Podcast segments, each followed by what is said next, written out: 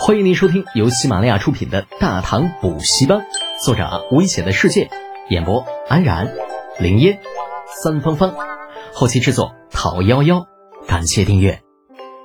第三百六十集：骑虎难下的英国公。又是一个清晨，在收到云州刺史的告状信的第三天，又一封急件摆到了李靖的案头，看着上面云州的印记。那李靖的心头就是一恼，暗自埋怨自家那个不听话的小子。你说你在长安折腾也就算了，怎得到了云州也不消停呢？这里可是边镇，那再加上马上就要打仗了，万一折腾出点事情，如何向皇帝陛下交代呀？李靖倒是一副无所谓的态度，看着李靖犹豫不决的脸，甚至有些想笑。要是啊，逃避不是办法。还是打开先看看吧。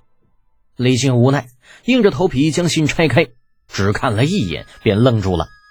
李靖见他面有异色，也凑上来看，然后，嗯，这云州刺史莫不是得了癔症啊？这前后两封书信，意思竟是完全相反，这到底是要闹哪样啊？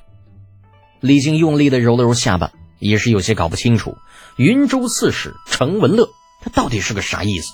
那前几天还跑来写信告状，说李浩肆意妄为，那今天就来信说李浩宫中体国，这如此前言不搭后语，莫不是自家那小子对这个程文乐用了什么手段不成吗？哎呀，苍天呐，大地呀，自家那个臭小子应该不会如此没谱吧？好歹也是四品的刺史，不是普通县城的小吏呀。良久的沉默之后，李靖终于开口：“嗯，茂公啊。”迎着李靖的目光，李靖心领神会道：“在。要是可是想要让某提前赶去看看，嗯，麻烦茂公了。”李靖的脸上尽是疲惫。之前为了这次北伐竭力准备数月，都没有让他生出无力之感。今日因为云州刺史的两封信，却让他弯下了腰啊！李琦也没有了幸灾乐祸的心思。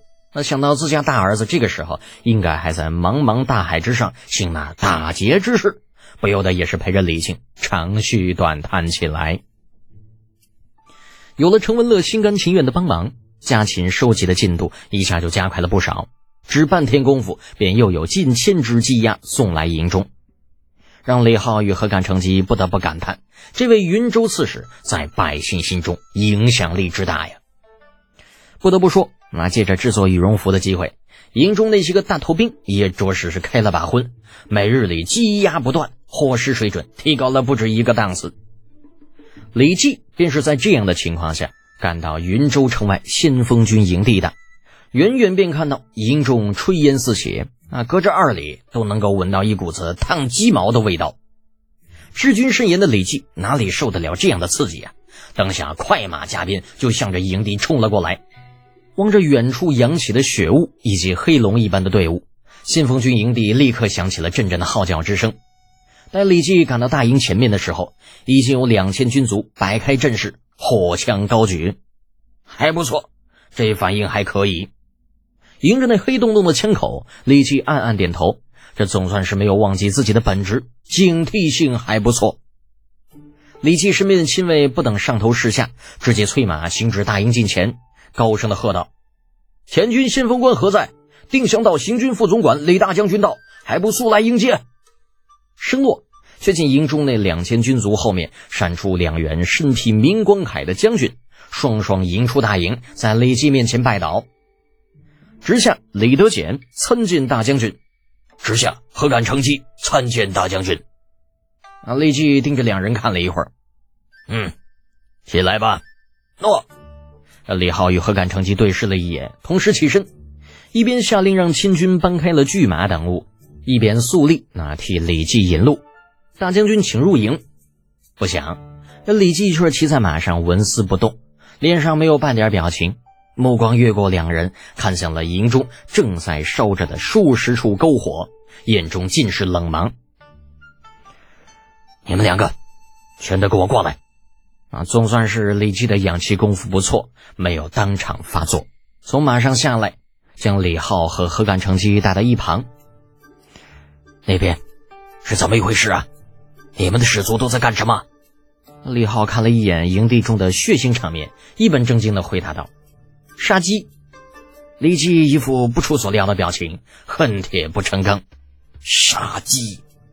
李德简呐，你们两个最好能说清楚那些个鸡是从哪儿来的。啊，在来此之前，李记在路上就有某种猜测。云州刺史前后两封信啊，意思完全相反，很有可能是第一封才是他的本意。第二封若是不出意外，必然是李浩利用身份之便威胁其写出来的。那否则，云州刺史人又不是个傻逼，怎么可能在明知百姓生活艰难的情况下，依旧从他们那里收购家禽呢？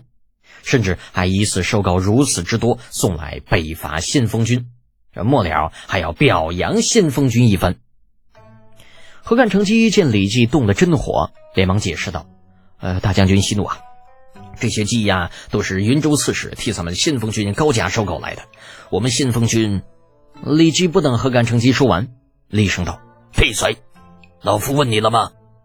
到底是沙场老将，这发起飙来，何干成吉立马吓得闭上了嘴巴，屁都不敢放一个了。”李浩见状就不乐意了，把脸一沉，十分不爽：“李叔，你这啥意思啊？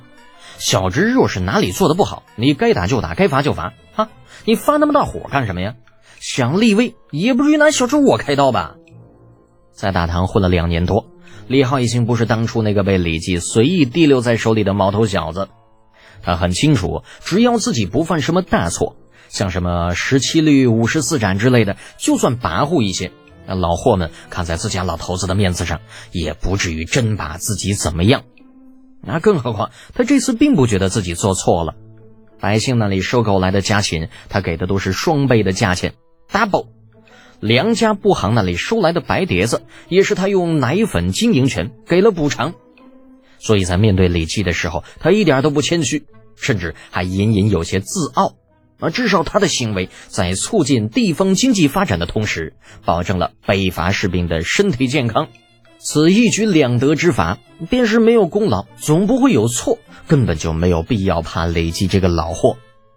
然而，李浩千算万算没有算到，云州刺史程文乐之前给老头子写过一封信，这信中啊已经把他给告了一状。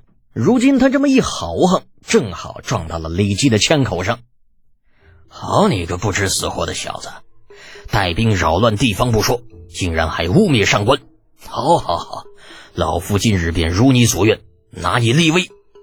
当着所有人的面儿被李浩卷了面子的李绩，这家伙差点没气疯了，把手一挥：“来人，将这目无军法之人拿下，带定襄到大总管亲自定夺。”一声令下，那立刻由李绩的亲卫上前，二话不说，直接把李浩绑了个结结实实的。何干成机怎么也没有想到，这事情突然间恶化成了这个样子。事实上，从见到李绩到李浩被绑这段时间。何干成绩啊，一直都是懵懵的，完全不知道发生了什么。就为什么李绩会突然带人出现在信封军中？为什么李绩一来就发这么大的火？为什么这位大将军一言不合就把陛下的宠臣给绑了？那大将军，大将军且慢呐！顾不得其他，何干成机连忙上前拦住转身欲走的李绩，连声告饶。李小公爷刚才只是一时失言，您大人大量，千万不要放在心上。小将立刻让他向您赔礼道歉，您高抬贵手，饶他一回吧。按照事情的正常发展，这个时候李浩若是能够说句软话，道个歉，把李基的面子给圆了，就这事儿呢，也就大事化小，小事化了，不了了之了。奈何李浩就是个犟鳖种，完全就不吃这一套，扯着脖子道：“姓何的，你别求他，老子脚歪不怕鞋正。”今儿老子就要看看咱们左领军卫的李大将军是如何构陷忠良、杀人灭口的！我去你大爷的！你丫爱死不死，死了谁儿子？这个何干成机气得满头黑线。这老子明明姓何干，不姓何。你当着这么多人瞎鸡巴喊，难道以后让老子改姓不成啊？李记也是气得不行不行的。这家伙，你都脚歪不怕鞋正了，还有脸跟老子说什么忠良？你开玩笑呢？本集播讲完毕，安然感谢您的支持。